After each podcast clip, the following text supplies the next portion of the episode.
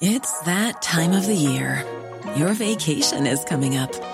You can already hear the beach waves, feel the warm breeze, relax, and think about work. You really, really want it all to work out while you're away. Monday.com gives you and the team that peace of mind.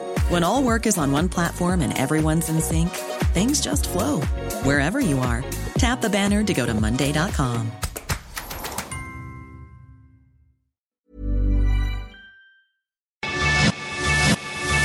lo cuento, te lo cuento. Tu dosis diaria de noticias. Hola, ¿qué tal? Soy Laura Gudiño y esta es tu dosis diaria de noticias. Ojalá tengan la carrera de Derecho. Por un pleito entre los administradores y siguiendo la orden de un juez, la Policía Estatal tomó las instalaciones de la Universidad de las Américas Puebla. El chismecito que envuelve al caso viene de hace varios meses porque un juez de control poblano emitió varias órdenes de captura contra miembros de la familia Jenkins y sus abogados también por el desfalco de más de 700 millones de dólares de la Fundación Mary Street Jenkins, entidad que hasta ahora tenía posesión jurídica y material de la Universidad de las Américas Puebla. Como el tema estaba súper turbio, en mayo pasado el patronato de la fundación que administra la UTLAP decidió correr a los integrantes de la familia Jenkins. Sin embargo, Luis Ernesto Derbez hizo oídos sordos de esta resolución, por lo que el patronato decidió irse por la vía judicial. ¿Y qué pasó ayer? Pues que policías estatales tomaron la universidad para cumplir con una orden de recuperación de patrimonio girada por un juez el lunes pasado, el cual ordenó que las instalaciones de la UTLAP fueran restituidas a la Fundación Universidad de las Américas Puebla. Durante el operativo, los estudiantes y empleados tuvieron que abandonar el campus sin saber qué onda. Una difícil despedida. Las tropas de Estados Unidos en Afganistán podrían completar su retirada mucho más rápido de lo planeado, aunque hay quienes insisten que el timing no es el mejor. En campaña, Joe Biden prometió que retiraría todas las tropas estadounidenses de Afganistán, que llevan desde el 2001 en la que ya es la guerra más prolongada en la historia de Estados Unidos. Ya como presidente, Biden dijo que para el 11 de septiembre del 2021 se tendría que completar la retirada. Pero ayer, fuentes militares confirmaron a CNN que el Pentágono está en condiciones de terminar la retirada en los próximos días, mucho antes de los planes presidenciales. El único pero el general Austin Scott Miller, el más alto militar estadounidense en Afganistán, aseguró que la situación de seguridad no es buena y alertó de una posible guerra civil por el enfrentamiento entre grupos rebeldes y el gobierno. El general está preocupado por el rápido avance de los talibanes en el país, que ya estarían controlando 140 de los 370 distritos en los que se divide Afganistán. Así que muchos están preocupados que la salida de Washington solo le deje el camino libre al grupo talibán y demás rebeldes que buscan el control del país. Cuentos cortos.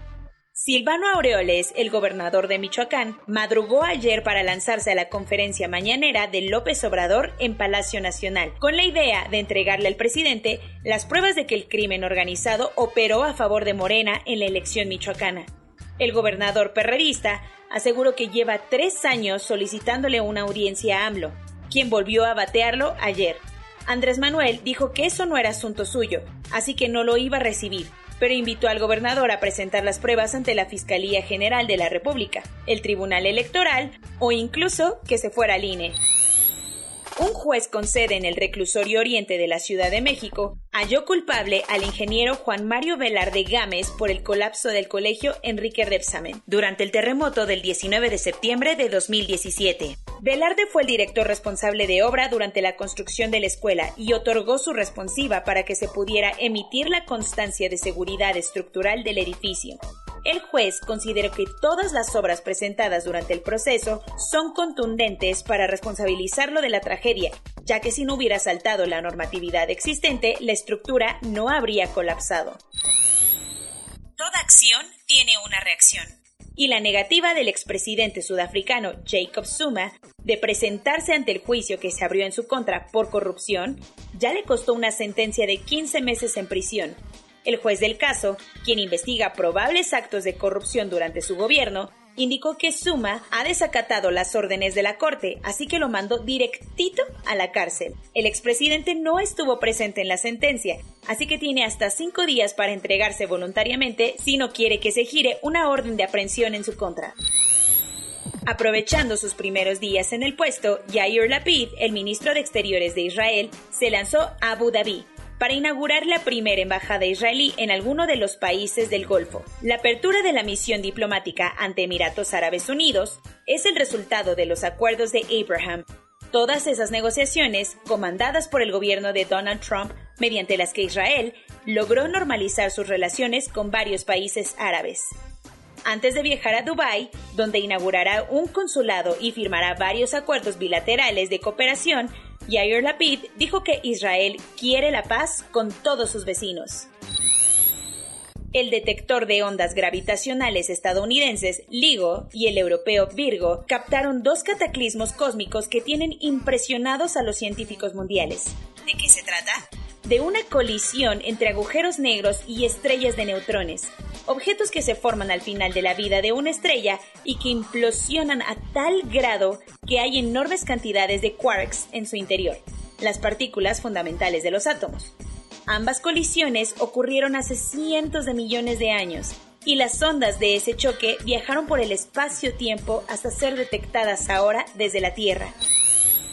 El 9 de enero de 2012, un saqueo en la Galería Nacional de Arte de Atenas conmocionó a toda Grecia, porque entre las obras robadas estaba un cuadro que Picasso le había regalado al pueblo griego como reconocimiento a su lucha contra los nazis. Casi una década después, Cabeza de Mujer fue recuperado en un desfiladero al sur de la capital, luego de que un constructor y amante del arte admitiera su robo. En ese robo del siglo, el hombre también se llevó Stammer Windmill, un lienzo del maestro holandés Piet Mondrian, el cual también fue recuperado. En México, el número total de vacunas puestas es de 44.385.584. El número de personas vacunadas con esquema completo es de 18.953.253. Esto representa el 21.18% de la población mayor a los 18 años. Tras confirmar que existe un incremento del 12% en la curva epidémica de México, Hugo López Gatel informó que las conferencias vespertinas sobre la pandemia regresarán, pero eso sí, solo una vez por semana. Claudia Sheinbaum informó que la Ciudad de México está experimentando un aumento en hospitalizaciones, sobre todo entre la población de edades en las que todavía no empieza el esquema de vacunación. Por si aún no crees que las cosas están complicando, el IMSS reportó que en las últimas cuatro semanas las incapacidades laborales por enfermedades respiratorias han aumentado considerablemente. El gobierno mexicano firmó un acuerdo con el Fondo Ruso de Inversión Directa para recibir el principio activo de Sputnik y que la vacuna puede empezar a envasarse en México. El gobierno de Argentina cerró intempestivamente sus fronteras ante el aumento de casos y solo está dejando entrar al país a 600 personas al día, dejando a miles de argentinos varados en el extranjero. Como el miedo no anda en burro, el gobierno de Los Ángeles recomendó volver a usar los cubrebocas en espacios cerrados, ante el avance de la variante Delta.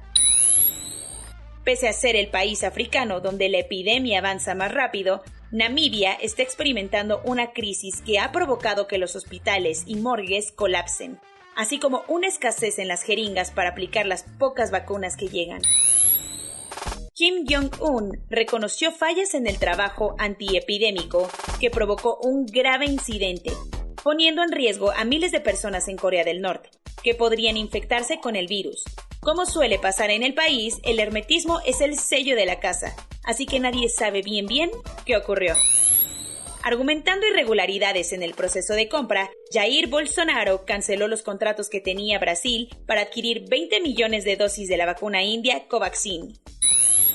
Como solo ha recibido 150 mil dosis de las 8 millones compradas hace tres meses, Guatemala le pedirá a Rusia la devolución de todo el dinero gastado en la compra de la vacuna Sputnik. Soy Laura Gudiño y esta fue tu dosis diaria de noticias. Hasta mañana.